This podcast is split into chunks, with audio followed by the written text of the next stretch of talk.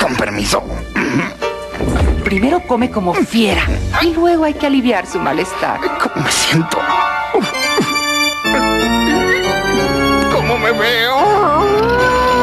Si el malestar lo transforma, tome Alka-Seltzer, que alivia el malestar estomacal y el dolor de cabeza también. ¡Qué alivio! Alka-Seltzer. Todos saben que sí alivia. Escritores. I'm Terry Moore, and you're listening to Comic Case. Artistas. Hi, this is John Romita Jr., and you're listening to the Kamikaze Podcast. Hi, this is Mike Mignola, and you're listening to Kamikaze. Hi, this is Eric Powell, creator of The Goon, and you're listening to Kamikaze. Editoriales. Hi, this is J. Scott Campbell. You're listening to Kamikaze. Hi, this is Terry Dodson, and you're listening to the Kamikaze Podcast. Traductores. Hello, it's Kamikaze from Grant Morrison. This is Gary Frank, and you're listening to the Kamikaze Podcast. Coleccionistas. Hi, this is Frank Cho, and you're listening to Comic Kazi. This is John Bogdanov, and you're listening to the Kamikaze Podcast. Editores. Soy Giuseppe Camuncoli, state escuchando el podcast de Comicase. Fan chiquillos. Todos están en el podcast Comicase.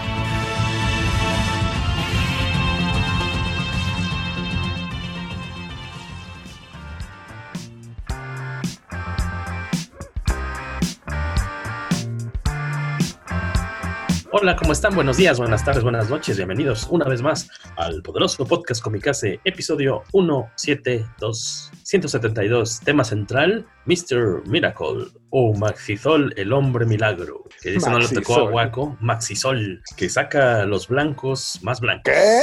Son, son horribles, No, ¿verdad? Sí. ¿qué onda Son-? Maxisol no te sonaba a ti, Beto Calvo, que estás allá también conectado con nosotros, a el nombre de un muy buen detergente. Comprarías un, yo sí compraría un detergente que se llamara Maxisol. Creo que Jorge no se dio cuenta del albur que acaba de hacer. Sí, suena que saca los blancos Sí. más blancos. Ah. Y cuida los colores de tus prendas favoritas. empezamos el, el episodio con Shot. Muy bien. Con shot, sí, eh, es- eh, lo sentimos mucho por aquellos que están en horarios de oficina, pero bueno, pueden jalar, abrir su, su gavetita y sacar su botellita como- que ahí tienen. Si alguna vez vieron esta película de Jackie Chan en donde, ¿cómo se llama? Operación Cóndor o una cosa así, en donde trae un chaleco y adentro del chaleco trae como este bolsitas con agua y nada más saca una un tubito para tomarle tantito, como tipo camello, como las mochilas camello de ciclistas, Ajá. o así, y como andan en el desierto y no tienen agua, así las chavas que están por ahí de pronto así de la nada lo quieren abrazar y así de, oye, ¿por qué le estás abrazando? Y ya se dan cuenta que tiene agua y así se le prensan. Así pueden hacer, pueden tener un chaleco, algo acá con este, con, Con algo escondido como de- Vejigas como de de- ajá, exacto. alcohol. Ya, Pero no sé, no sé qué que- película sea. Bien, ya dijiste qué película es, pero no sé como de qué año, si es más reciente, más vieja. No, es, no, no, no, fue del, de, esa Es esa debe ser como de los 70s, 80s. Ah, ya, ya. finales de los 70, principios de los 80.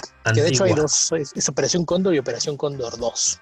Oh, hay que darle eh, rastreo. Yo la que sí nunca he visto es en la que tiene la escena esta famosa de Street Fighter. ¿Cuál es? Ah, donde es Chun-Li, no me acuerdo Sí. qué película es. ¿Es- ¿No es City sí Hunter? Creo No que. City Hunter, no me hagan caso. Yo empecé a comprar el manga de Panini porque está, el arte está precioso, pero ya no supe, se- seguramente se está publicando todavía, pero le perdí la pista este medio año que llevamos de, de encierro, será cosa de empezar a rastrearlo. Creo que no nos hemos presentado, yo del este lado Jorge, Tabalín, ¿quiénes están acá? Enmascarado, ¿quién está por aquí? En las sombras. Eh, medio enmascarado, la máscara no está amarrada, si te fijas bien en la imagen, así es de que en proceso de enmascaramiento sería lo correcto. Alberto Bienvenido, Beto Calvo. Qué bueno que estás por acá de nueva cuenta. En, en semanas pasadas tuvimos un poquito de complicaciones para que Beto participara porque eh, los episodios que hemos hecho en vivo, sido en vivo, por ajá. medio de StreamYard, StreamYard. le complicaban las cosas más en lo técnico a Beto, como que no agarraba bien su, no aguantaba bien su conexión y se nos cortaba y desaparecía. Entonces hemos visto que al menos en esta ocasión sí pues, lo queremos hacer mejor grabadito, bien, para que pueda participar Beto sin mayor problema. En lo que, en lo que hacemos la cooperacha para comprarle un, ¿qué necesita? No. ¿Un modem? O más bien una mejor, un mejor servicio. ¿Qué es lo No, que pero él ya dijo que tiene cómo armar su computadora nada más. Pero no tiene el espacio. espacio. Sí, la, la- la computadora es una cosa, pero a- aún con computadora nueva, lo de la conexión a internet sí Bueno, sí. seguirá siendo problema. Tampoco. Resol- resolvería algunas complicaciones, eh, sobre todo en cuestión de RAM, pero la, la conexión sí. ¿no? Y acá de lentes y diadema, con Y diadema. se encuentra el señor Raúl Hernández Sí, traigo mi diadema de telefonista. de call center. Call center, exactamente. Yo soy Guaco. ¿Cómo están todos? Me, me- me sorprende que, que Jorge no te haya dicho que era como diadema de asistente de conductor de noticieros. Ajá, como, o como de Sabludowski también. Sí, Lupita. De Floor Manager. Soy Lupita. Hoy fue un día soleado. Este, que supone que es un mito esa frase porque yo nunca la he visto en video, pero bueno. Este, pues bienvenidos. Como les decíamos, vamos a platicar de la maxi serie de Maxisol. Mira, muy, muy ad hoc todo. Todo es maxi en este episodio. Em, Creo que no tenemos, tendremos avisos parroquiales al final, obligatorios, que es lo de nuestro Kickstarter, que ahí vamos, ahí vamos. Yo quiero suponer que esta noche en la que estamos grabando llegaremos al 90% de recaudación, Un- una semana de mucho trabajo la anterior, pero de eso les daremos mayor detalle en el cierre del show. Eh, ya que estás con tus chistes de viejito, ¿no sería buena idea que se lo explicaras a alguien? ¿Qué cosa? Tu chiste de Maxisol. Ah, Maxisol, el hombre milagro, era el nombre que se le ponía aquí en México. Era el nombre en español de eh, Mr. Miracle en eh, los comicitos de Novaro, las historietas pues, que se publicaban de- lo- desde los 70 o 80 todavía, porque yo me acuerdo que a mí sí me tocó tener en mi colección los cómics chiquitos. Siempre me, me cuesta trabajo recordar los tamaños que sea avestruz, colibrí, la, la, Águila. la. ¿Águila sería? es muy similar al formato americano. Ah. El águila es el pequeñito y el colibrí eran los minis. Como media carta sería el águila, más o menos, aprox. Eh, sí, aproximadamente. Porque aparte era Maxisol, era como Superman presenta, ¿no? O sea, o algo así. O sea, no era su propio cómic, sino era Superman presenta y la historia o, o una serie de cómics de algún personaje de DC. Sí, usualmente eran así. Y había uno que se llamaba Super Comic, que lo usaban así como para antología. Ah, ok. Metían de lo que fuera. Yo me acuerdo que de niño me gustaba mucho su uniforme eh, y el nombre me late, porque pues, a lo mejor no necesariamente, ¿verdad? Pero bueno, no sé si el, el que seamos mexicanos me, me hace que lo vea como si fuera un luchador. O sea, me gusta mucho Sí. el diseño de su uniforme y lo, lo asocio con lucha libre. Yo Y Maxi Sol sí suena a nombre de luchador. y de detergente. Nada más Pero añades a una, mí- una a mí lo- tacita. Lo, lo que me llama la atención es que haya tanta gente que, que se acuerde y se burle todavía el nombre de Maxisol y no se acuerde de la identidad secreta y se burle de esa que esa sí era El, el liberador, que es patética. este. No, Oscar el liberal. Oscar el liberal. Eso suena todavía más exótico, ¿no? Suena como que tenía, como que era una vedette, era un, como que tenía un show nocturno en el que Pues se te, lo imaginas haciendo equipo con Pimpinela Escarlata, ya que estabas hablando de lucha libre. con los exóticos del ring. sí, suena Oscar el liberador. Es Liberal, el liberal, perdón, el liberal. El liberal. El liberal. Eh, pues vamos a, a darle esta maxiserie. Decimos maxiserie. Normalmente se le dice maxiserie algo que ya tiene, es de 12 números o, o que se publica a lo largo de un año, Beto, si es que es mensual. ¿Está bien No es que se le diga, pero fue el término que inventó DC Comics en los años 80 para eso, que según yo la primera maxiserie como tal fue Camelot 3000, Ah, que, aparte fue el primer experimento, fue el primer cómic que se vendió exclusivamente al, al mercado directo, o sea, fue el primer cómic que estaba en tiendas de cómics, pero no lo encontrabas en, en puestos de En periódicos, farmacias, boticas y demás. Ese fue la- el primer cómic de, de Marvel o DC que fue exclusivo para las tiendas de cómics, donde empezó ese matrimonio del que ahora se, se están arrepintiendo. Y eh, fue el nombre como lo anunciaron. eh, en el número uno decía, número uno, una maxiserie de 12 números. Mm. Y de ahí se quedó. Ya cada vez que sacaban un proyecto de, de una extensión así de, digamos, de más de nueve números, era el nombre que usaban, o sea, es- este término es invento de DC. Sí, de hecho yo nunca lo he visto en, en una publicación de alguien más, entonces en este caso sí aplica porque es un cómic de DC. Ah, ok, perfecto. Y con tanto cómic que, y con tanto cómic que cancelan al cumplir el año, pues ya también como que no, no, no tiene mucho caso porque no sabes si se planeó como una maxiserie o una serie regular que no pasó de ahí. Podría ser ahí el truco. Por cierto, te escucho un poco tosijoso, Beto Calvo. Deberías ir a la botica. Esa palabra eh, antigua, ancestral que utilizaste en tu descripción de la maxiserie. Es bonita palabra, pero ya casi nadie la usa, mi querido. Eh, eh, y eh, es que lo, lo que implicaba una botica no es lo mismo que lo que es una farmacia. Entonces justamente estaba evocando tiempos pasados al usar botica. ¿Qué, qué podías encontrar? ¿Qué comprabas tú en las boticas del siglo XVIII, Beto? ¿Qué brebajes pomada, ungüentos para curar tus calambres y, y Me, demás? me estás pidiendo que vaya una sesión espiritista para que me digan qué hice en vidas anteriores o de qué se trata. Además, ¿Sí te fuiste muy atrás. anteriores? Yo creo que en el siglo XVIII ibas con un alquimista que te preparaba menjurjes. Entonces no haber sido siglo XIX o inicios del XX, tal vez, una botica, cuando toda Sí, la Coca-Cola que- era medicinal. o medicinal, entre comillas. Me- eh, ah, mira, podrías ahí ser un poquito más específico, y decir, cuando Coca-Cola todavía incluía extracto de hoja de coca, Ándale. que es algo que parece ser que quieren que a la gente se le olvide, pero no, la Coca-Cola tenía extracto de coca eh, y la vendían en boticas, al igual que la Pepsi, que la Pepsi traía jarabe de vainilla, mucho más saludable. Y a comparación de esos sabores de antaño, ¿te gusta todavía el sabor actual o, o prefieres con lo que creciste, Beto? Esos La, sabores. la Coca-Cola actual ya no sabe a nada, no sé de qué estás hablando. Es agua azucarada, colorante, color caramelo. Bueno, regresando al tema, estamos con la famosa maxiserie, es del 2018, ¿no? Súper este, aclamada en su momento. Son el 17, ¿no? 2017 a 2018, ya más bien 2018 se publica el, te- el- los recopilatorios, ¿no? El recopilatorio, perdón. Este, 12 números de el Tom, Tom King. ¿Me creerán que esta es la primera vez que leo yo algo del muy aplaudido Tom King? No le había entrado a su Batman. Eh, estaba leyendo... Había leído de su biografía hace unos meses eh, y ¿De Batman? Su, su background, no, de Tom King, que es pues, interesante, ¿no? Como, como eh, Con huérfanos. esta este, onda de no no no como esta cuestión de, de que estuvo pues como en la unidad antiterrorista o contra Ah, claro, sí, sí, sí. De la CIA y demás y a la, a la vez es también novelista y escribe cómics bueno actualmente no pero es la pri- nunca le entré a, a su Batman ya tiene un ratito que no no no he leído cómics actuales modernos de- del personaje si, si, si su Batman ya es como su salida, o sea, es lo, lo más reciente y, y donde perdió mucho del brillo y prestigio que había ganado con todas obras anteriores. pero cuando arrancó eh, su etapa de Batman gustó mucho al inicio no ya después no, como que ¿quién? lo perdimos creo yo yo leí más- más bien, muchos fans. Todo mundo, todo mundo anticipaba mucho su llegada a Batman. ah ok Yo recuerdo que yo algunos meses antes había dicho que me gustaría mucho ver a, a Tom King escribiendo Batman y después de que llegó dije, no, pues no sé para qué. De plano no. O sea, habría sido un error, ¿tú crees que hubiera venido a México como invitado de alguna convención? No, no creo, fue bastante popular durante bastante tiempo, ahorita todavía, pero, pero sí siento que con sus últimas obras en particular, creo que Batman eh, se, se llevó una porreada, a lo mejor a veces exagerada, porque no es un mal ¿Batman se cómic, pero sí eh, a veces inmerecida.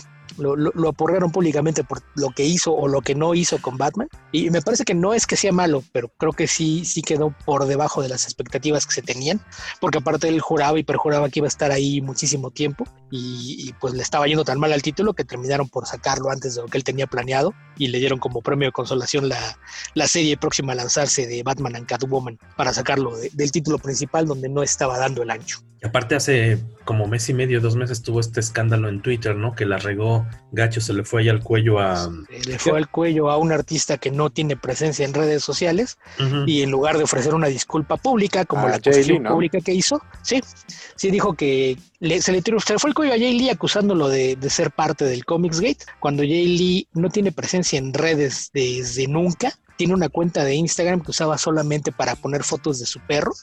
Y, y a King, que pues tenía al alcance del teléfono de mandarle un correo a su editor para preguntar, pues se puso a hacer declaraciones tontas, asumiendo cosas sobre, sobre Jay Lee y lanzando una serie de, de insultos y demás. Y después lo único que puso a manera de disculpa fue, ah, ya hablé con él, estamos todos bien. Y la única respuesta de Jay Lee fue, no, me hicieron esto, esto, esto y esto y esto, y no, no estamos bien.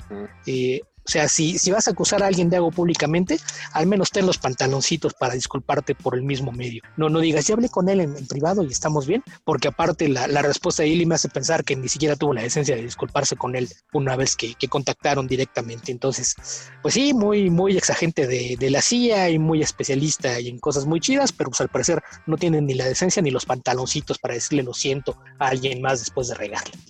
Y por el otro lado, el, el- el, pues los antecedentes de Mitch Gerards, Gerards, eh, diseñador gráfico, estaba leyendo que ahí coincide aquí con, con Marina co- este, diseñadora, cofundadora de Comicase, que su especialización fue en empaques, envases y demás. Muy, muy cotorro eso, ¿no? Porque estuvo trabajando con distintas marcas como diseñador y ya después empezó a clavar con, en el medio del cómic. Y me imagino que del 2005, una recomendación que luego nos deberá Beto Calvo es esta eh, pues miniserie de ¿qué es el Sheriff of ¿es Baghdad?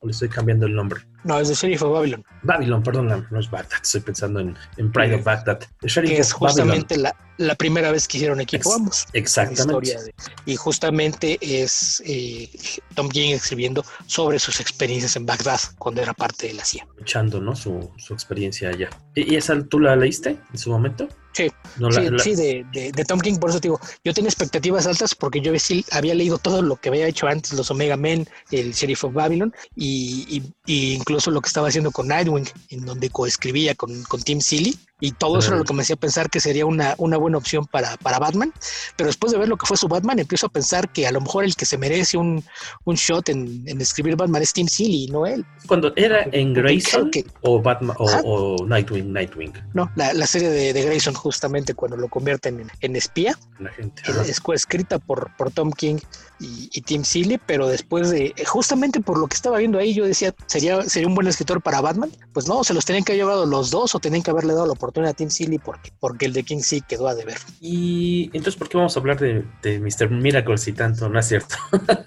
no, bueno, Porque para Mr. Miracle. Mr. Miracle todavía está bien. O sea, Sí, le fue bien, ¿no? no es Batman, esta cita la había planeado, que también ya, ya empieza a acusar de repente cierta tendencia, eh, temáticamente hablando, probablemente quien la, ya la haya leído y haya leído Vision se va a dar cuenta de, de que ya hay muchas cosas que, que se vuelven repetitivas y si le están entrando actualmente al cómic que está haciendo con, con Adam Strange, el, el Strange Adventures, pues se dará cuenta de, de que de repente sí, sí es un vicio muy feo ese de agarrar al personaje y moldearlo a lo que quieres hacer en lugar de escribir una historia que se ajuste al personaje, eh, pero, pero aquí todavía, todo- su esquema todavía funciona, no estaba tan desgastado. Decíamos, esta serie se publica en 2007. eh, ¿Cómo la podríamos, como, cuál sería nuestra sinopsis para aquellos que no sepan de, de qué va? Es, ¿Quieres hacernos los honores, Waco, para variar un poco? Para que... Hay que platicar la historia para que no se Sí, no, pero sí, de, de qué va la historia es...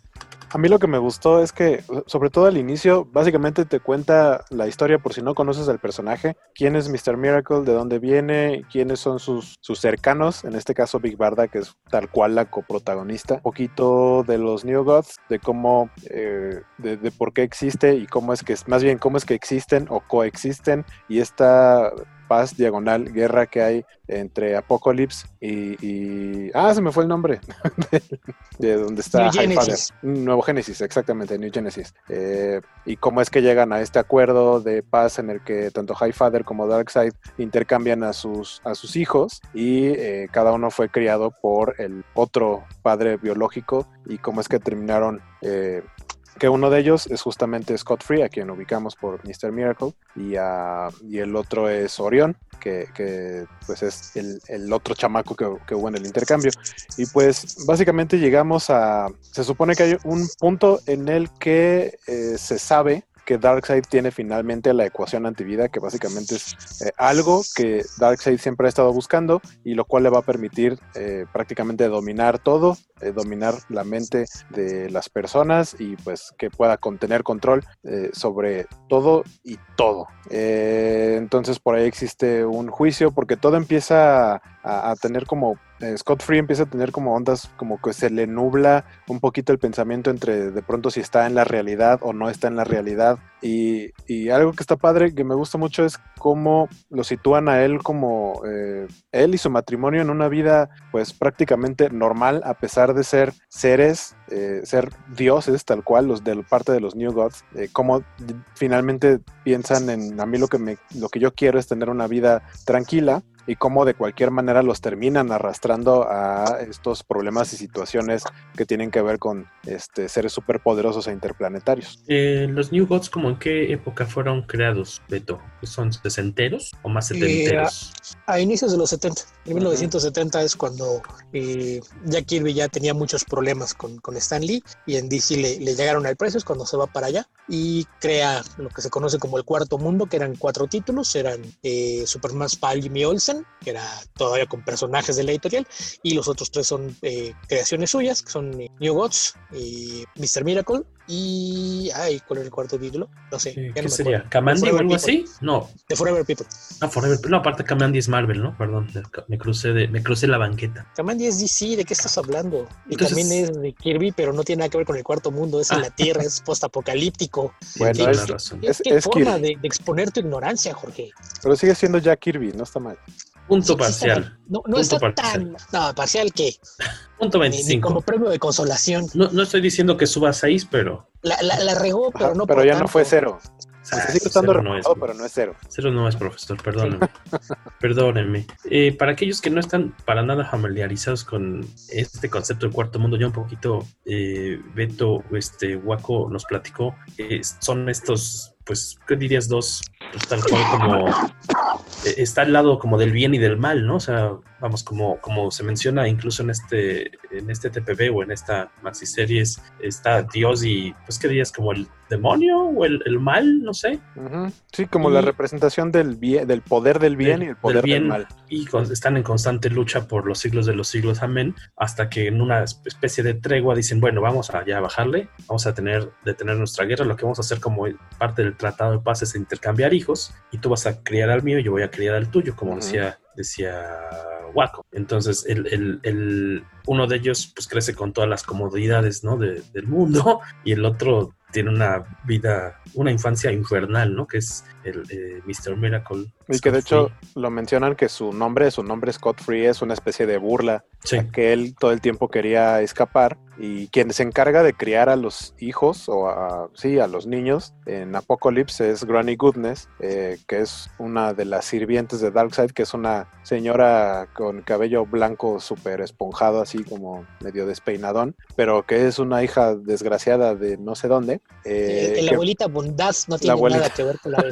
del trabajo. Ajá, exacto, es como todo lo contrario. Yo a este personaje lo ubico porque eh, empezó a salir en Superman, la serie animada. Ahí es donde empecé a ver algo, tanto a Orion, ahí lo conocí, un poco de Darkseid y, y los New Gods, y justamente Granny Goodness, que de pronto se encargaba de llevar pandillas a, a, cometer fechorías en Metrópolis, en la serie animada de Superman. Y aquí lo que te platican es que ella es quien se encarga de, pues más que cuidar y dar este eh, en su crecimiento a los niños, pues más bien es entrenarlos para convertirlos algún día en soldados de Apocalypse, soldados de Darkseid. En espartanos hechos y derechos. Ajá, exactamente, pero o sea, a base de maltratos. Y, el punto es que Scott todo el tiempo está tratando de huir, todo el tiempo está sufriendo torturas, como todo mundo, y siempre lo atrapaban y lo regresaban, y, Granny Goodness es la que le pone ese nombre de Scott Free en burla, porque no es free, o sea, no es libre. Y, y ahí se le queda el nombre, que en algún momento en el cómic él dice que no, o sea, no sabe cuál es su nombre, porque Scott Free se lo puso Granny Goodness y Mr. Miracle es, es un nombre que adopta de, un personaje con el que convivió y lo hereda, pero ninguno de los dos es un nombre tal cual suyo y que nunca tuvo la oportunidad de preguntarle a High Father, que es su padre biológico, cuál era su nombre tal cual. Que de hecho te comentan que eh, el nombre, pues, pues como su identidad pues, no de superhéroe, por decir así, pero bueno, el, Mr. Miracle se lo toma de un escapista. Es decir, como imagino, ¿no? Un, bueno, de, de, de, shows, Sí, tipo, tipo Houdini, ajá, como de, de, Sí, un fenómeno, no fenómeno, pero un tipo de circo. Una atracción de circo. Una atracción de circo, Miracle, y él toma su lugar, su nombre, y se convierte en el mayor escapista, el mejor escapista de, de pues, cualquier parte del universo, ¿no? Que esa su, es, la, es la gracia, ¿no? De, de Mr. Miracle. Y como decía Waco, pues en esta serie, pues eh, fíjense que yo me empecé a divertir más, yo creo, con yo creo como a partir del cuarto número, o sea, cuando empiezan a, ay, creo que si no me equivoco es el cuarto número en el que eh, Big Barda y Mr. Miracle, todo el número es una charla sobre cómo van a reacomodar los muebles ah, del departamento en el que viven. Es diálogo, diálogo, diálogo, diálogo, pero mezclado con la acción, porque ellos están infiltrando ahí en las, ¿qué dirías? Pues en la fortaleza de, de Orión. De Orion, Orión y, pero ellos están en su rollo, todo el tiempo están nada más pensando en cómo van a reacomodar todo y al final de ese número entiendes que lo que sucede, ella, esta Big Barda está insistiendo en cómo mover esto y crear un baño aquí y jalar la cocina para acá porque van a necesitar más espacio y ya casi al cierre del número te enteras que ese espacio necesario es porque van a ser papás. Entonces, este, vamos, si tiene una razón de ser toda esta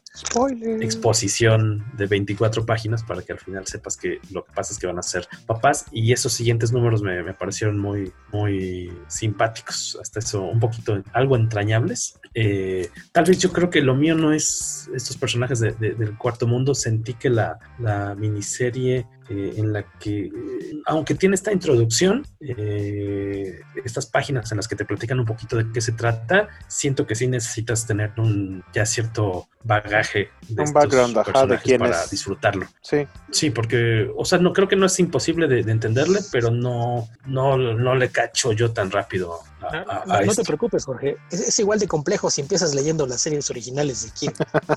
es es la razón por la que todo el mundo dice, eh, eh, es lo que todo el mundo te pone como ves, dice, no, no, Kirby no es el genio que creó a- al universo Marvel, todo fue un trabajo conjunto, era, era una Claro. colaboración tal cual, porque lo, lo que más extrañaba eh, con Kirby es que sí se ve que le hace falta un guionista para ayudarlo a aterrizar las ideas, porque es un cómic muy, muy complejo. Eh, ya, ya mencionaban este, esta idea básica de que son dos mundos en, en eterna guerra que representan el conflicto eterno entre el bien y el mal. Se supone que son nuevos dioses porque son los que vienen a ocupar el lugar de los antiguos dioses que ya no tenían cabida en el mundo nuevo y moderno.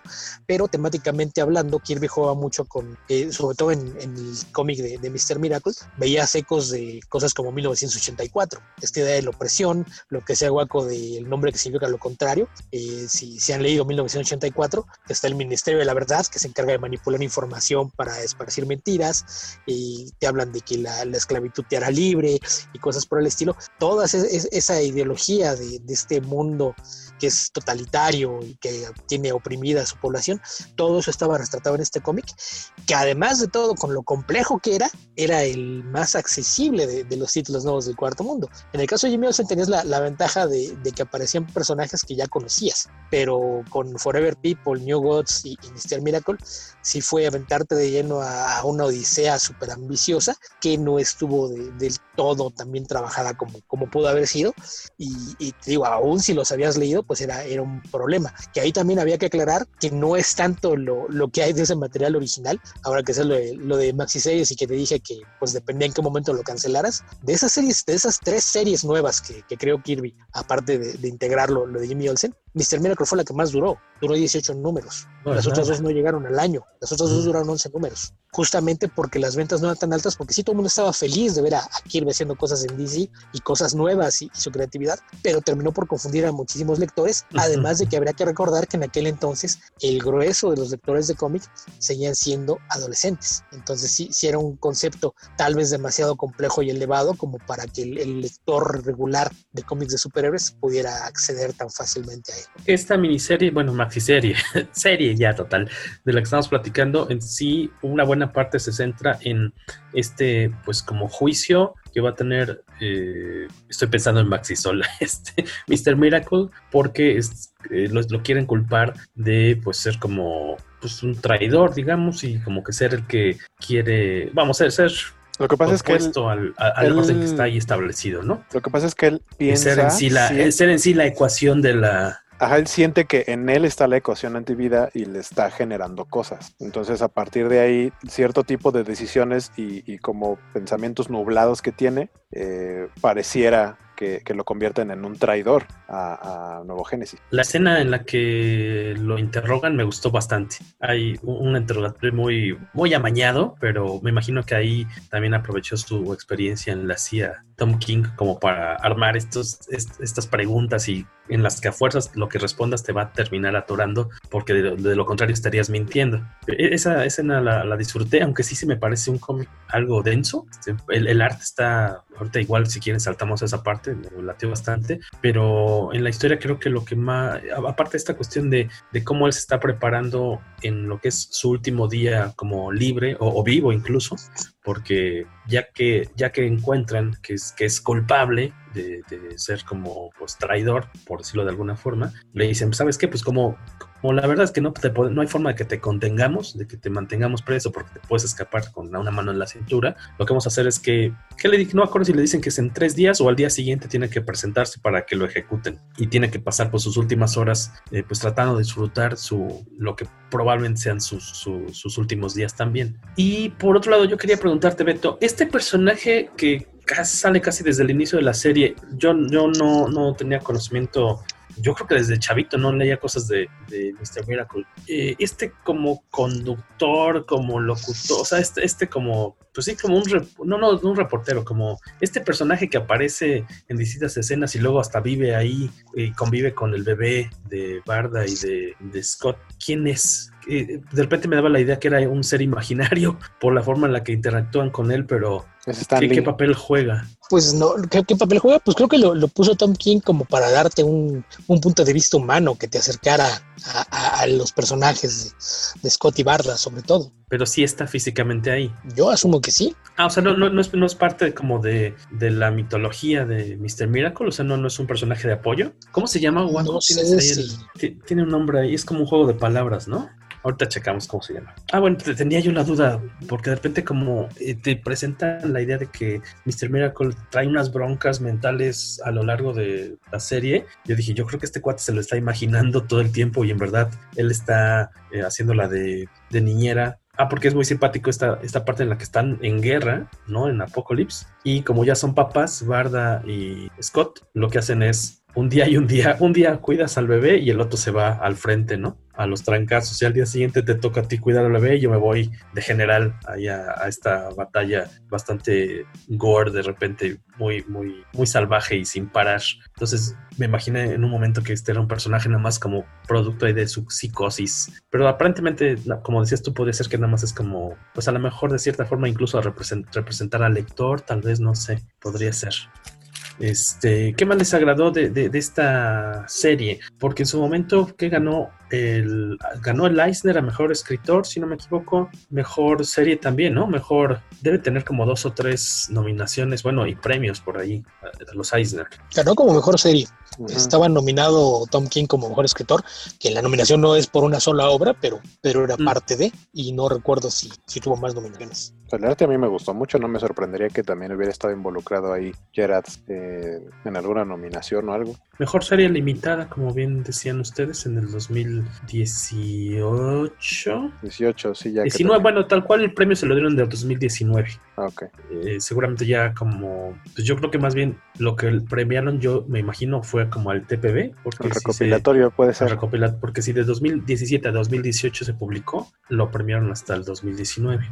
Es que siendo serie limitada debe haber sido elegible ambos años, pero ah, generalmente okay. en esos casos el año en el que concluyó es cuando, cuando suelen tomarlas en cuenta, porque mientras esté apareciendo y se sepa que tiene un final, que está limitada, es elegible. Mm. Pero sí, en, en, esos casos lo usual, porque es, es, muy común que empiecen series en otoño, incluso series más cortas de 5 o 6 números, empiezan un año y terminan al siguiente, pero en esos casos generalmente se toma el, el, año en que apareció la conclusión. Y como decía Beto, en ese año, en esos Eisner del 2019, Tom King ganó como mejor escritor por su conjunto, su, su obra conjunta de ese año, Batman, Mr. Miracle, Heroes in Crisis, Something Winter Special. Y por su lado, el, el Eisner a mejor eh, artista, bueno, mejor eh, dibujante, entintador o equipo de dibujante entintador fue el mismo Mitch Gerards por Mr. Miracle, ese sí, en específico por, por ese trabajo. Igual si quieren saltar un poquito al lado artístico, ¿qué, qué les parece a ustedes? Muy, muy bonito, ¿no? Sí, está muy padre. Algo, algo que a mí me gusta mucho de este tipo de artistas es que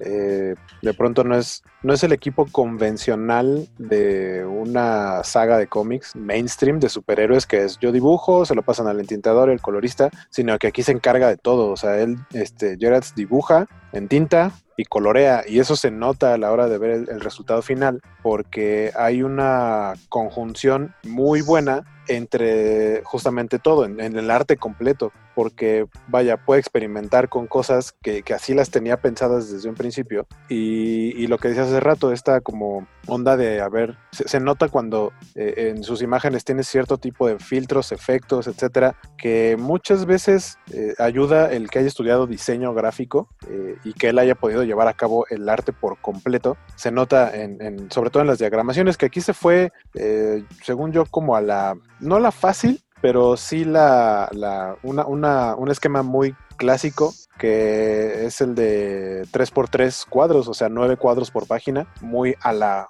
Watchmen, que es el esquema básico, es el, el diagrama básico de, de- de- para cómo contar una historia en cómics. Y funciona bastante bien porque no deja de ser cinematográfico, que es el estilo eh, que se ha venido manejando desde hace ya bastantes años en los cómics, que todo tiene que ver con encuadres muy de cine. Es- es te lo narran como si estuvieras viendo una película que usualmente termina siendo en tomas, casi puras tomas en, horizontal, porque a fin de cuentas así vemos el cine. Sin embargo, aquí en esto de 3x3 de los nueve cuadros, eh, sí, sí es como si cada una de las tomas fuera una fotografía, como la cinefotografía en las películas. Y eso está muy padre. O sea, obviamente también va mucho al recurso de, de repetir el mismo dibujo, pero con, con un texto diferente o con un elemento diferente, como por ejemplo, hay un momento en el que están en, en una feria, cuando está Scott disfrutando como de sus últimos momentos, están en una feria y Scott dice, ah, es que te voy a ganar ese, e- ese peluche de ahí, y aventando una pelota hacia unas, este, hacia unas latas. El cuadro donde se ven los peluches y las latas es el mismo en diferentes momentos, nada más lo que le cambia es cuando está pegando la, la pelota y está cayendo en otro lado. Bueno, Eh, bueno, es que cuando, es que cuando dibujas en tintas y coloreas tienes que meterle algunos Sí. recursos, ¿no? hay, hay quien de todos modos se, este, ese recurso es, es muy común. Para mí, mientras creo que incluso he visto páginas en las que es exactamente el mismo cuadro, las nueve viñetas, pero tiene una justificación, ¿no? Claro. como- o sea, tiene la intención de que, El de que tiempo, ¿no? de- exacto. Y a lo mejor cambia tantito la mirada o a lo mejor un parpadeo que entiendas que pasó mucho tiempo o hay un silencio incómodo, no sé, ese tipo de cosas funcionan bastante bien y funcionan bastante bien en este cómic, está muy padre. Que por cierto en esa, este, en, en esa escena el peluche que quiere ganar, los diseños de los peluches son los famosos iribiris de Hallmark que Mm. encuentran fácilmente en los Sanborns. No son muy baratos, que digamos Hallmark, eh, los productos de Hallmark no son muy baratos que digamos, pero son diseños interesantes y bonitos. De ¿Tú dirías que es product placement forzado? Que le hayan dicho a fuerza se tiene. Sí, está Mm. bien tu guion, pero lo que tiene que ganarse es este peluche. No, fíjate que no creo, ¿eh? Yo más bien creo que fue idea de él. Así no, como... esta cafetera Taurus. Por favor. Mira, O sea, en, en esos casos yo imagino que la única instrucción que le den es que si va a poner un juguete que sea identificable con el mundo real, Ah. sea algo que tenga licencias de DC. por yo ejemplo, imagino que mi- es por ahí. No, no es de que vamos al product placement, pero Sí. es trata de, de no poner un juguete que no haga cosas con nosotros, sino Sí, claro. hacia la competencia. Sí, anuncias algo de Hasbro, ¿no? Un Transformer o algo. Eh, pero una, una pregunta muy ociosa, Beto y Waco. ¿Las playeras que usa Mr. Miracle de superhéroes son piratas o son de licencia? Porque tienen logos de superhéroes. En el mundo de, de DC Comics, ¿quién chirrión abusa de la imagen de los superhéroes para crear superhéroes, personajes, playeras, juguetes de los superhéroes reales que existen en ese mundo? Hot Topic o este o Graffiti. Graffiti O sea, Designs. ajá, Graffiti Designs existe en la vida real y no tendría por qué no existir en el mundo ficticio. No, pero en el mundo no, no hay una explicación. Sí es una pregunta muy ociosa, Beto Calvo. Sus Demasiado, playeras... no, no sé por qué estás pensando en eso. Pues es que todo el tiempo, en cada, cada día distinto, Mr. Miracle es una playera distinta de superhéroes. Ok, pero si te vas a, a la justificación. ¿Fue del Chabacano? ¿Las hizo en Chabacano? ¿Dónde las hizo? A, a ver, ¿En el rock show? vamos a ver. Pero- ¿Cuántos años llevas leyendo cómics de superhéroes, Jorge? Ajá, dentro del mundo de los superhéroes existe la parafernalia de los superhéroes. O sea, Sí, pero a es ver, mira, va- va- piratota. va- vamos, vamos por partes.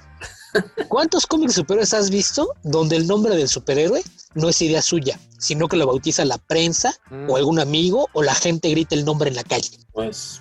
Bajo Es esa que- premisa es dominio público y Todo el mundo puede. Ah, bueno. Y, no, y si no eres una institución registrada como razón social, no puedes registrar tu marca.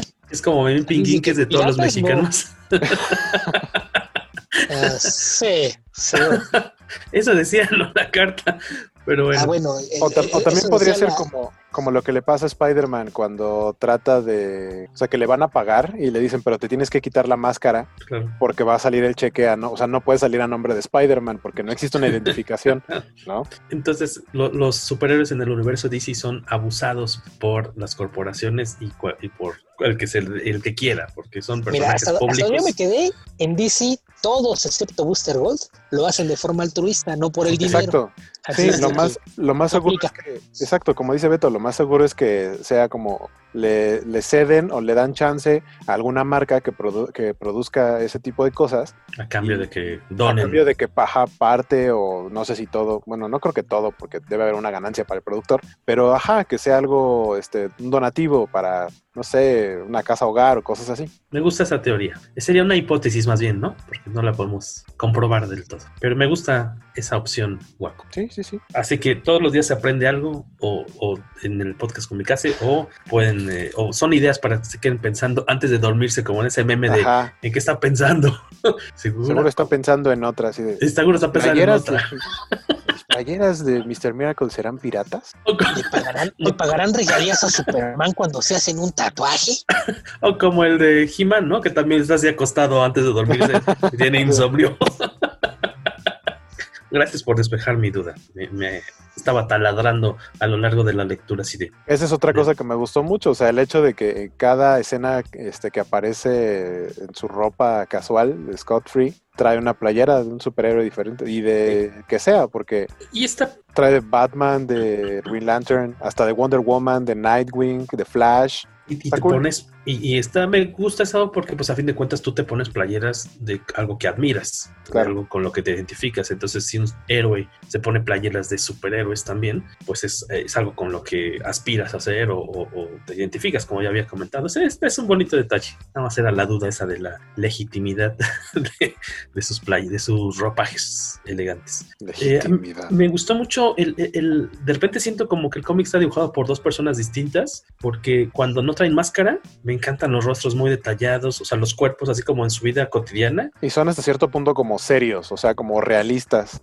Ajá. No es, no es nada cartoon. Y cuando es Mr. Miracle, cuando trae la máscara, hace unos gestos como de animación que están muy padres. A mí me gusta. Está, está mucho. bonito, pero de repente siento que son dos personas haciendo Diferentes. el arte distinto. Hay algunos filtros que de repente siento que abusa un poquito, porque sobre todo en las escenas como de batalla, que en algunos cuadros de repente yo no entendía qué caramba estaba pasando, porque está como muy cargado de, de ya por sí el color es como Mira, si la batalla, si la batalla es en Apocalypse, es- tiene todo el sentido del mundo porque pues es Apocalypse, ahí todo es caos. O sea, sí creo que ese tipo de, por lo menos en esas escenas, sí era la intención, eh, que te generara ese ruido y caos a la hora de, leerlo. Eh, pero eh, hay en esta misma escena en la que están en las trampas, eh, sorteando una y otra trampa consecutivamente, muy, muy divertido eh, la pareja Barda y Miracle, que si se va a inundar esto, que si les va a electrocutar. Esta página en la que están en un cuarto que empieza a comprimirse y todas las viñetas empiezan a hacerse más y más chiquitas, eso me gustó mucho. Ese recurso estuvo bastante, bastante padre hasta que terminan escapando por una viñeta así chiquitita, chiquitita que se vuelve un túnel. Eso me, me agradó bastante. Y como decía, yo creí que el color era de alguien más, pero hace No, el, no, el arte es completo de él. completo. Ujú. Completo, entonces, este. Y lo que sí es que él hizo las portadas, pero para las variantes, él no hizo las portadas. eh, Las principales. estándar, ajá. Ok. Eh, Beto, ¿quieres agregar algo sobre el lado artístico, de, el apartado artístico de esta serie? No, mencionaban lo, lo del diseño de, de página. Creo que el hecho de que la gente no use tanto esta cuadrícula de, de nueve viñetas tres líneas de, de tres no es porque no, no funcione o tenga especial, sino que cuando se le empezó a dar más libertad a los artistas para diseñar la página a, su gusto, pues todo el mundo quería hacer imágenes más grandes y que se viera más dinámico lo que estaban haciendo, pero como herramienta narrativa creo que es algo que, que a veces no, no se le da el valor que tiene, porque el hecho de que tengas nueve viñetas del mismo tamaño con una expresión siempre igual, yo creo que tiene mucho que ver con la manipulación de la sensación del tiempo, ¿no? Ujú. Cada, cada viñeta es una unidad de tiempo y el que te las hagan todas del mismo tamaño te indica que son unidades de tiempo idénticas. Claro. Entonces, eh, creo que, que esa es una parte que, que a veces no, no, a mucha gente no, no le pone atención a esa clase de detallitos, pero no, no se trata necesariamente de una, de un que sea nada más a capricho del dibujante que dijo, ah, lo, lo voy a hacer así nada más porque, porque me gusta cómo se ve. Eso es una elección consciente con la idea de, de manipular la forma en la que fluye el tiempo en, Ujú. en la viñeta. En algunos casos si te das cuenta de que de repente lo, lo rompe cuando utiliza el espacio de dos viñetas para una imagen, pero, pero es- esa es la, la principal razón de, de hacerlo así. Y lo que mencionabas de las expresiones faciales, yo creo que tiene mucho que ver con que el diseño de, de algunas de las máscaras impide que puedas eh, mostrar muchas expresiones faciales y eso que hace de recurrir a, a- a situaciones que se ven mucho más cartoony, yo creo que es justamente tratando de, de compensar el hecho de que no puedes dibujar las facciones de una persona para mostrar su reacción, lo haces de, una- de un estilo más caricaturesco y que se vea a cierto punto exagerado y pese a, a que sí se ve muy distinto el, el dibujo a, a lo que ves cuando andan de civiles, me parece que no, no desentona con, con el resto de lo que ves a lo largo de la serie, entonces creo que es una, una elección que funciona y a fin de cuentas eso es lo, lo importante, más allá de, de si te gusta o no cómo se ve, si funciona dentro de la narración y tiene sentido dentro de lo que estás leyendo, creo que está bien hecho. Tenemos mensajitos en Twitter y en Face. Si quieres, Guaco, me voy arrancando con los de Twitter para que tú prepares los de Face.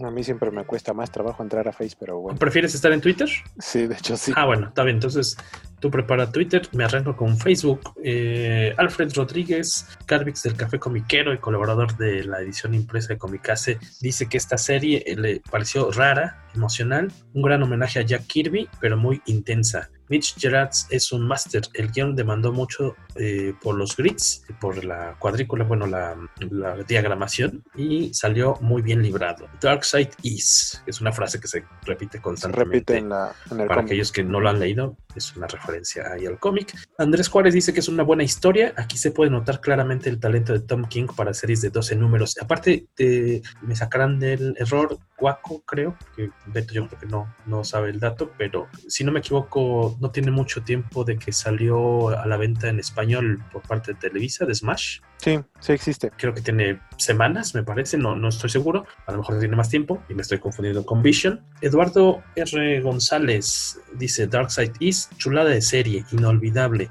Harry Sen, el buen Harry Sen, amigo de Comicase, ya la compré y aún no la he leído. Me espero a sus comentarios para comenzar la lectura. Yo en mi caso sí me parece, está, está padre, eh, pero sí está como un poquito densita de repente. Tiene unos toques de humor muy, muy simpáticos, como muy espolvoreados por aquí y por allá. No, no, no cada página, pero tiene unos, unas puntadas bastante cotorrones. Esos son los comentarios que nos dejaron en el Facebook de Comicase, donde nos encuentran como comicase.revista. Ahí pueden visitarnos todos los días. En Twitter, que nos encuentran como arroba comicase revista, sin el punto. Eh, nos dice la tía Ju, saludos, recomienden cuál sería el arco para empezar a leer y cuánto hay que invertirle. Pues específicamente estamos hablando de una serie de 12 números que existe ya en formato TPB, entonces ahí mismo le contesta nuestro buen amigo Carlos Ramírez el Cacha, este, le dice cómprate el tomo, trae todos los números, pues tal cual, cómprate el tomo. Y como decíamos, al, inicio sí te da de manera muy rápida y sencilla, pero sí te explica eh, quién es quién, eh, en dónde existen, por qué son como son y etcétera. O sea, sí te da un- una entrada interesantemente eh, interesante y bien establecida de los personajes como para que la entiendas. Y luego dice Mr. Pulp, eh, el codo me ha evitado adquirir la edición Telerisa. A ver si ustedes me convencen a comprarlo ahora o me espera un año que entre en paquete de descuento. Pues yo creo que vale la pena, pero yo creo que cualquier cosa de Televisa vale la pena conseguirla en paquete de descuento. Oye, por cierto, eh, para Who, está de, iba a decir de preguntona, que, son, que feo sonó, perdonen por lo grosero. El precio de este tomo en Televisa, Smash, es de 399 pesitos con 323 páginas, porque son 12 números. Así está un poquito choncho. Eh, te recomendamos no leerlo, como ya lo hemos dicho en otras ocasiones, no leerlo en el water porque se te van a entumir las piernas. 399 pesitos en español. Ahorita vemos en cuánto está este mismo tomo, pero pues este el gringo. Estamos entrando esta vez, este, en este momento a nuestro database de Amazon. Mr. Miracle hardcover, supongo que es hardcover siempre. Eh, Eh, ¿no? Este shot cuesta como doble porque no tiene nada que ver con España, pues se queda hecho acento de español. Totalmente de acuerdo. Eh, en inglés, ay, fíjate, hasta te sale más barato en inglés. Claro, si consigues el envío gratuito, porque decíamos que costaba, ah, no, ¿cuánto dije que costaba en español? ¿3.99 o 4.99? 3.99. Ah, ok. En inglés cuesta 470 pasta blanda. Pues sí, te sale- va a salir un poquito más, más caro y pues tal vez no con los acabados que quieras. Hasta eso podemos decir que en lo que es el, lo, eh, pues el formato de pasta dura y demás cosas y este barnices y demás le sale bastante bonito a Smash. Hasta eso sí le atinan por eso. Ojalá que le saliera igual de bonita la traducción y tropicalización de lo que hacen, ¿verdad? Eh, no se puede todo en el mundo. Por cierto, una recomendación no tan comiquera, pero si ustedes son jugueteros y triqueros como su servidor, vale mucho la pena rastrear una serie de figuritas de, acción. Pues yo creo que ya tienen sus. Déjame ver qué año es, porque yo solamente tengo curiosamente a Mr. Miracle. Eh, yo creo que estamos 2020, yo creo como 2010, tal vez. Eh, salió a la venta una serie de figuras de- deben haber sido DC Direct de The New Gods y lo muy bonito de estos era que era Darkseid, eh, Orión, este Mr. Miracle, Big Barda, salieron dos series, también una, en una de esas aparecía Superman, varios de estos personajes de, de apoyo y lo chido de esta colección es que estaban esculpidos al estilo de Jack Kirby, o sea, no, no más eran como, eh, vamos, o sea, con, con los gestos y también como con el tipo de líneas para definir los músculos del pecho, de los brazos, como los habría dibujado Jack Kirby, están súper chidas esas, si les late el estilo de, Kirby o los personajes de los nuevos dioses, vale la pena ir rastrearlos en Amazon porque obviamente ya tiene varios ayeres que dejaron de circular en, en tiendas de cómics, DC Direct, eh, búscalos ahí tal cual en, en Amazon, eh, de la línea de los nuevos dioses. Ahí te dejamos ya los precios para aquellos interesados en rastrear este eh, tomito. En cuanto a esta serie, ¿qué comentario final querrían añadir? ¿Por qué sí comprarla o por qué no comprarla? ¿Y qué calificación numérica, aunque no les guste dar números, le darían? Yo, a mí me gustó, sobre todo por la parte del arte. Eh, yo creo que la mayoría de las veces que veo que un solo artista se encarga de todo el proceso, eh, como entiendo que esa es su visión desde la concepción, eh, creo que se, llega a resultados muy chidos y creo que este es uno de esos casos. Entonces, por el puro arte me gustó. Aparte, es una buena introducción a, un mundo no tan mainstream de, la, de, parte de DC Comics. Entiendes que estos personajes conviven o coinciden en el mismo universo con eh, los demás como Superman, Batman, Flash, etcétera, incluso por lo de las playeras, eh, aunque están un poco aparte. Eh, creo que vale bastante la pena. O sea, yo, yo por el puro arte lo compraría y aparte la historia, eh, por cómo está narrada, me parece bastante entretenida. Entonces yo le daré un 8. Un sólido 8. Beto Calvo. Eh, yo en este momento no estoy grabando absolutamente nada, entonces Oh. tal vez sería bueno esperar unos momentos antes de hacer mi comentario al respecto. Lo que vamos a hacer entonces es, voy a aprovechar para dar mi comentario. Sí. ¿Les parece? Y eso lo tendrá que editar este Waco. Está bien. Y, y entonces me pregunto a mí mismo, ah, por mi lado, antes de que Beto nos dé su comentario, eh, pues me adelanto tantito. Eh, en mi caso yo creo que también un, un 8.5. 8.5 está muy padre. Creo que es, mm, a lo mejor no es tan como amigable, eh, una lectura tan amigable para alguien que nunca, nunca haya se haya acercado a estos personajes, creo que puede ser. O sea, por un lado está padre porque va a ser tu primer acercamiento y te puedes encariñar con los personajes, ¿no? Eh, me encantó esta parte como de la lealtad y, la relación con, con Big Barda, o sea, es, eh, ahora sí que en las buenas y en las malas, ¿no? Em, el dibujo está muy bonito, eh, los experimentos que ella hace de, diseño no, no son mafufadas, como que están bastante bien eh, aterrizados. Y la historia, de repente sentí que estaba un poquito densa en, en un inicio, pero al menos te mantiene en suspenso. O sea, si termina un número y quieres seguir con el, con el próximo. Yo también le doy un, un sólido 8.5 recomendable. Eh, ahora sí que cosa de que si está en su presupuesto, pues búsquenlo, rastréenlo, ya sea en inglés o en español, como les decíamos, está eh, seguramente en, el, en la tienda de los tecolotes, tecolotes más cercana de su casa, o si no, se la pone a encargar a su puesto de revistas de confianza. Y mientras Beto Calvo regresa con nosotros, eh, a lo que es, se tomó un ligero eh, receso. eh, para aquellos que están escuchando el podcast, está haciendo ahí una transición en su grabación. Está físicamente, bueno, no físicamente, está con nosotros ahorita, pero si dice algo no se va a quedar grabado, así que no tiene caso.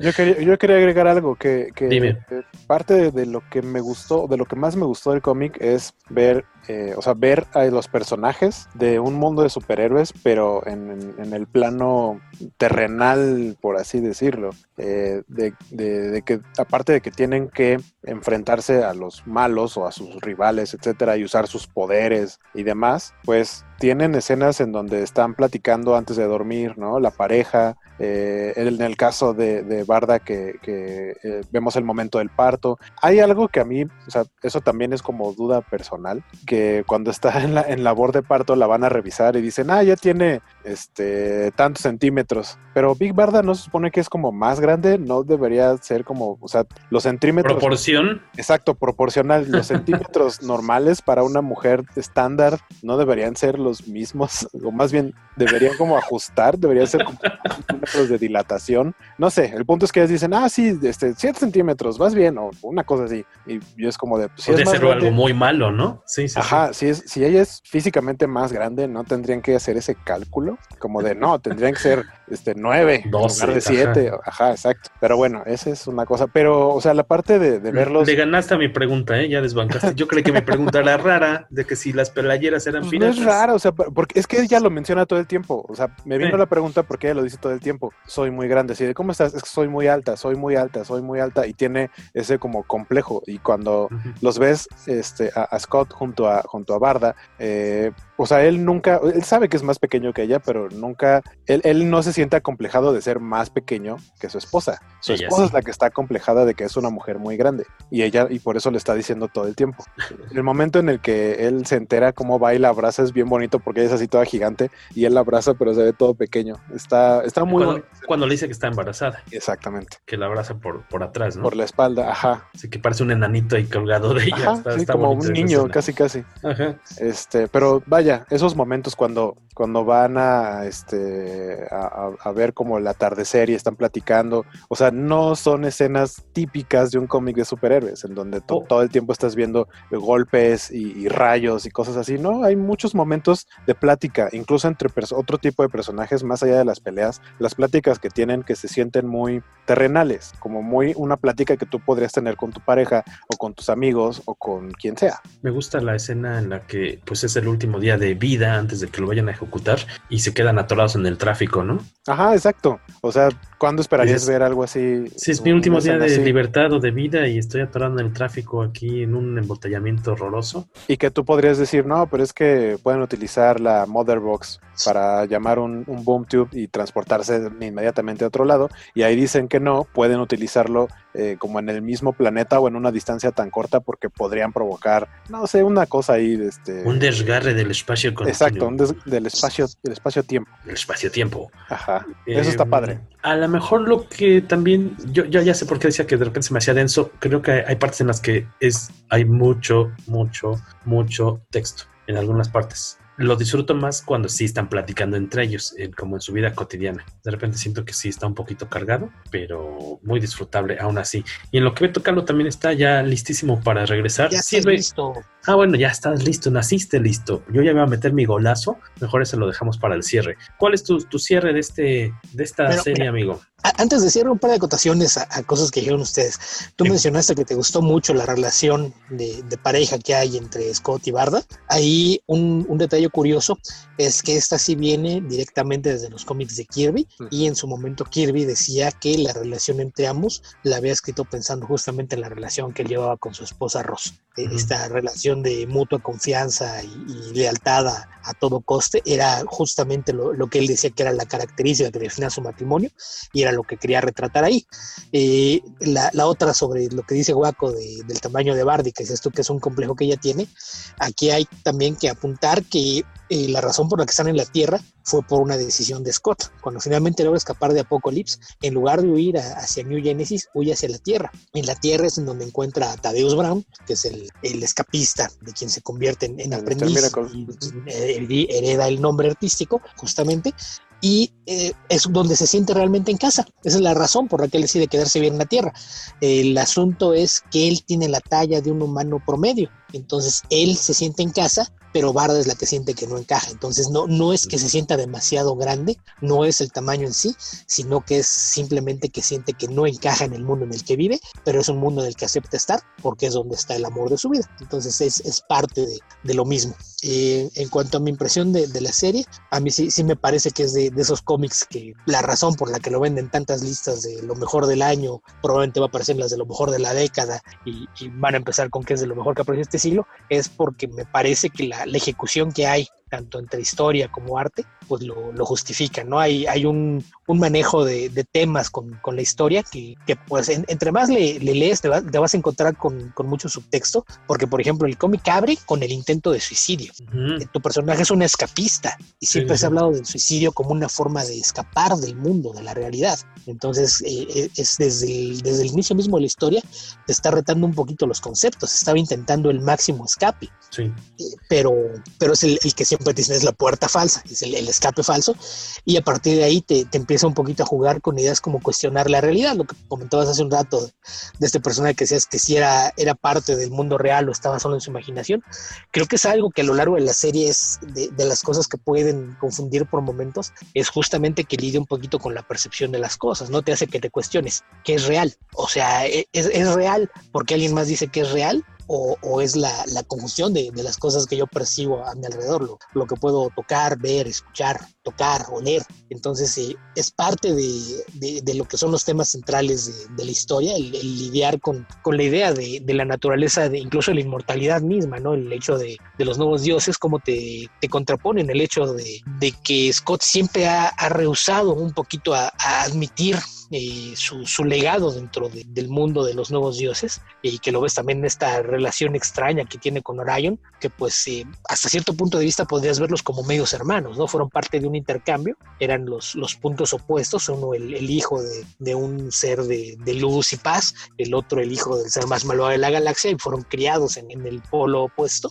y, y, eso crea una, una relación de, de cierto roce porque hasta, hasta cierto punto existe una envidia de, parte de ambos, ¿no? Es y, y, que uno, uno sabe que el otro tiene lo, lo, que él nunca tuvo y el otro sabe que, que haga lo que haga, no importa quién lo haya criado, pues siempre tiene que, que lidiar contra la idea de que no era el, el hijo de, de Highfather y el, el, ser el líder de los nuevos dioses tiene, tiene un peso importante. Pero en general me parece que se trata de una serie muy, muy bien lograda, tanto a nivel historia como, como arte. Y ya, ya hablamos un poquito lo del diagramado de páginas, la forma en la que juega un poquito con el tiempo, con la percepción y el trabajo de, de diseño, yo creo que es de, de lo que más resalta, pero en general sí es, sí es de esas series que, que eh, sobre todo creo que algo muy importante y que es algo que no, no siempre pasa, es de esas que terminas de leerla y te deja pensando en qué fue lo que leíste y a veces te regresa a, a leer algún otro pasaje para estar seguro de, de que entendiste lo que era. Entonces el, el solo hecho de que un, un, cómic te pueda hacer pensar y reflexionar sobre otras cosas me parece que es algo que, que, destaca mucho y aunque no me gusta poner calificaciones, si se trata de valorarlo numéricamente, yo sí le pongo un 9. Que ahí le aprovecha eh, Tom King para su, formación, vamos, universitaria leía hoy que tiene un par de carreras y una de ellas es, ah, es historiador y aparte es, estudió filosofía y sí se nota, ¿no? En eh, la parte de la filosofía, estas, estas cuestiones que estaba comentando Beto, qué es lo real para ti y demás, o sea, hay, hay, sobre todo en algunas escenas está bastante marcado que dices, ah, bueno, pues este señor le estudió de esto y le gustó y lo plasmó ahí con los, con los personajes que mucho lo que plasma también tiene que ver con, con traumas personales. ¿eh? El, síndrome postraumático es algo que siempre será parte de, sus historias, entonces aquí el, el, papel que tiene el tema de, la guerra también es algo que tiene mucho peso y la relación entre padres e hijos es algo que también siempre tiene un, peso importante. Entonces, pues más, más que otra cosa, muchas veces Tom King utiliza los cómics también como un medio de catarsis para sus demonios personales. Y antes de despedirnos, seguramente ya varios están enterados porque he estado duro y dale, duro y dale, chingue, chingue, con los algunos en vivo adicionales que se hicieron la semana pasada, unos tres más o menos, y en redes sociales hemos estado, insiste y insiste, con lo de nuestra campaña de Kickstarter, que es para sacar este libro. Si de plano no han visto las redes sociales en estos días, en estos últimos ocho días o diez, depende de cuando estén leyendo, queremos lanzar de nueva cuenta nuestro artbook de las bellas de Basaldúa, las chicas de Basaldúa, pero ahora en inglés, igual pasta dura como lo están viendo, si es que están en YouTube, eh, en inglés con 88 páginas. Eh, y para hacer esto, pues necesitamos reunir un buen varo. ¿Y cómo lo vamos a hacer? Pues gracias a ti, porque lo tenemos en esta plataforma Kickstarter. Porque tú tienes es, mucho varo. Porque tú tienes y nosotros no, danos dinero. Es, es este como el Box Bunny, tenemos.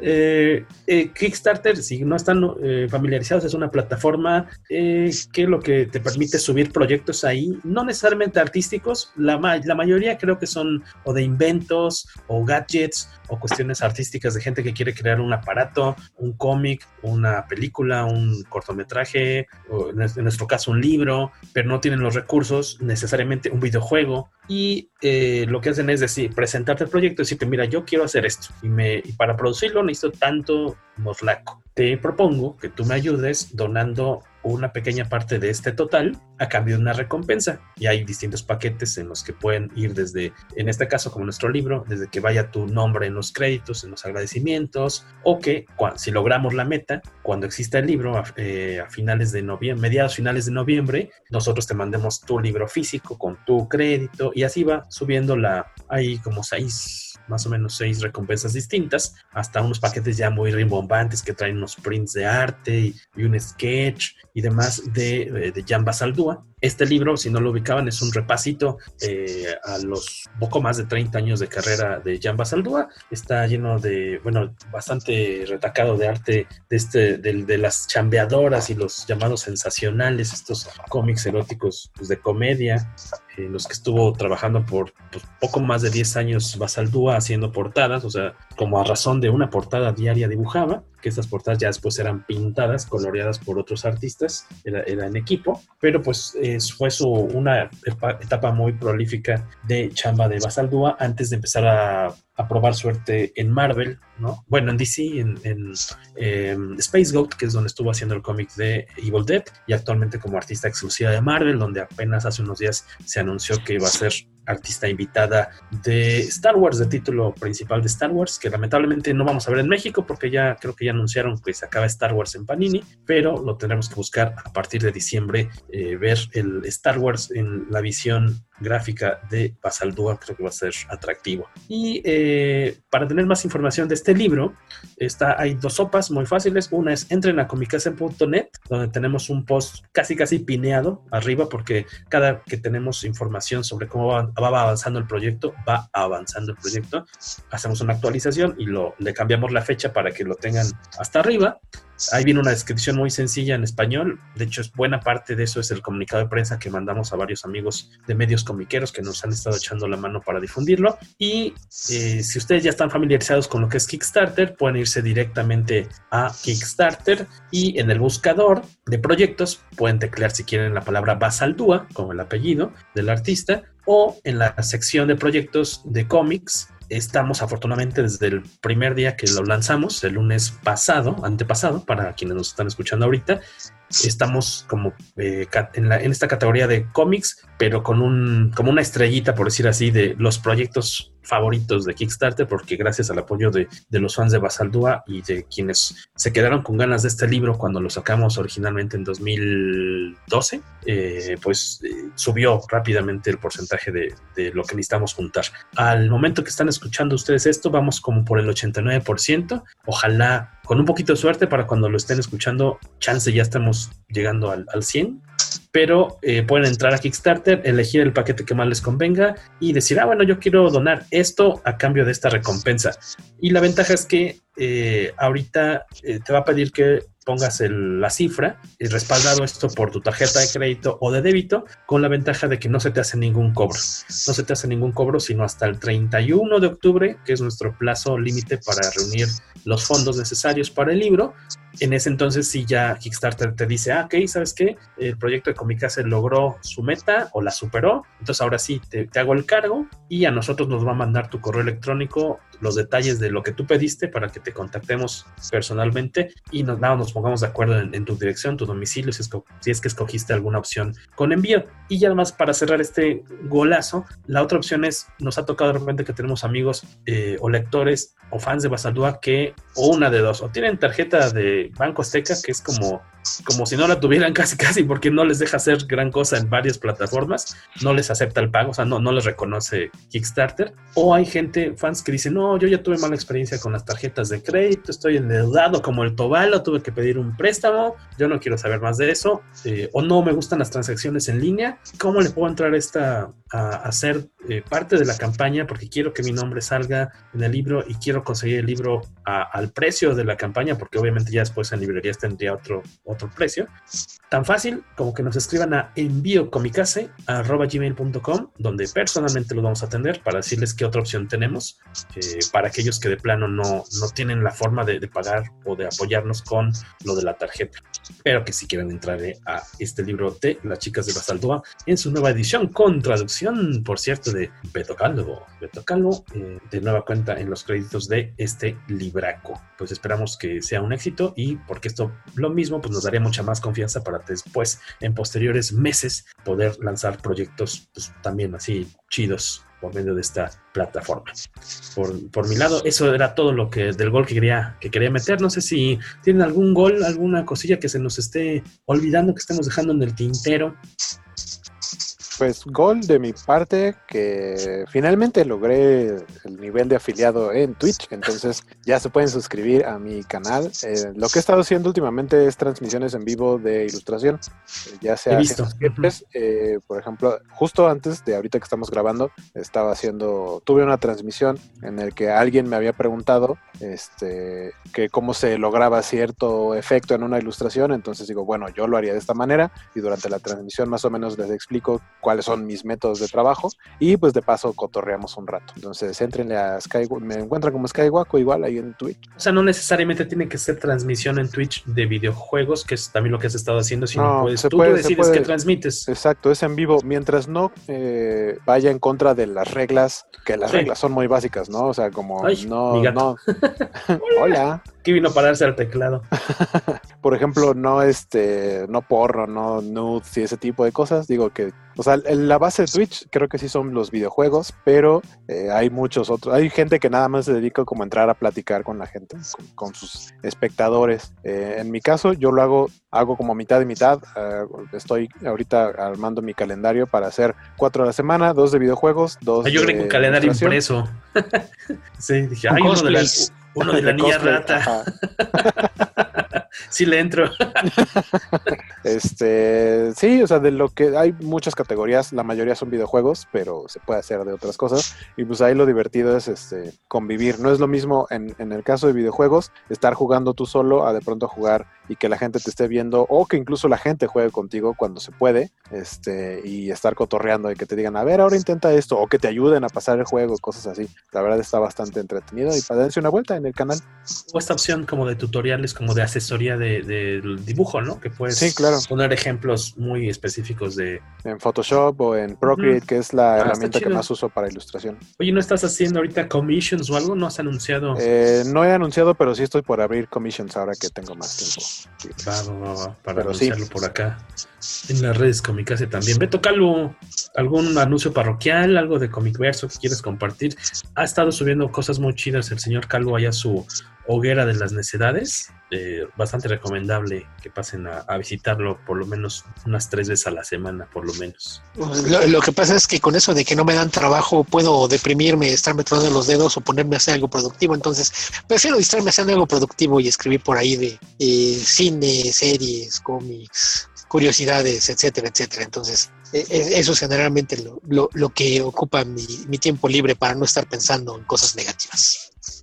Me parece justo y necesario, Beto Calvo. Pues creo que hemos llegado entonces al, al, final de este episodio. Les agradecemos mucho a los que de nueva cuenta nos acompañaron en el 172 ya. Ahí vamos poco a poquito. Eh, y gracias también de, de, corazón a todos los que ya nos apoyaron, ya sea difundiendo el proyecto de, de Kickstarter o apoyando eh, con sus billetes Monte Carlo a esta iniciativa. Eh, señor Beto Calvo. Y pues nada, recordarles que por aquí estamos casi cada semana. Si, si, si no se atraviesa algún en vivo o algo que complique la situación, me pueden encontrar en, en el blog ya mencionado, laverdades.blogspot.com o seguirme a través de Twitter en albion2112. Yo por mi parte espero verlos la próxima semana, a menos que por irme a ver Tenet me dé COVID. Eh, si no, les, les, queda en buenas manos el podcast Comicase, de aquí de estos dos caballeros, más quien quieran meter de, de arrimado. De, de último, este, de último ¿Momento minuto. llegó? Sí, llegó un comentario del buen Bernardo Arteaga, este, quien se ganó un sketch en una de mis transmisiones y ahora la usa de foto de perfil. Este, vaya, me pidió que lo dibujara él, pues. Eh, dice Bernardo Arteaga, a mí me pareció interesante y la edición de Smash está a buen precio. Y nos pregunta, ¿algún otro autor como King que se haya inspirado en estos personajes del cuarto mundo de Kirby y haya hecho una buena adaptación? Quizá no a nivel de Mr. Miracle, pero que al menos haya sido notable. Esa es pregunta para Beto. Walter Simonson. Walter Simonson. Ok. Sí, ah, por ahí en el cambio de siglo 99-2000, la serie de, del Cuarto Mundo la había retomado eh, John Byrne. Aparece así como John Barnes Sword World y estaba bien la, la historia de, de lo que cabe. No, no era nada grandioso, pero estaba bien hecho. Era Barn todavía antes de, de que diera el viejazo y lo perdiéramos. Era más o menos paralelo a, a Generations, esa, esa serie mítica de, de DC con eh, una realidad paralela de las familias de Batman y, y, Superman a lo largo de las décadas. Y él le heredó la serie a, a, Walter Simonson, que había empezado haciendo algunas historias de respaldo dentro de Jack Kirby Forward, y eventualmente le cambió el nombre, lo, lo, lo reconvirtió, lo tenía Orion y después fue, fue New Gods. Todo lo que hizo eh, con esos personajes Walter Simonson vale muchísimo la pena. Está mucho más clavado en temas eh, mitológicos, no, no tiene exploraciones metafísicas como Tom King, sino que, que, se clavó un poquito más a lo que era la mitología de Jack Kirby y expandirla. Entonces, si, si le pueden echar un vistazo, todo lo que ha hecho Walter Simonson con los personajes del cuarto mundo vale mucho la pena. Buena recomendación y buena pregunta. Que gracias a Bernardo por, por quedarse a, a, llegar, aunque sea de derrapa, derrapando, derrapando al, al, cierre. Pero muchas gracias. Waco, ya hiciste tu gol, tu último comentario, creo. Sí, me encuentran en todos lados como Sky Exacto. y nos vemos la próxima semana.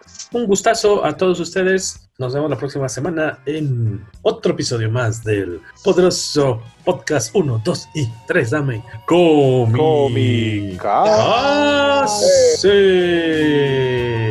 Nos vemos en el infierno.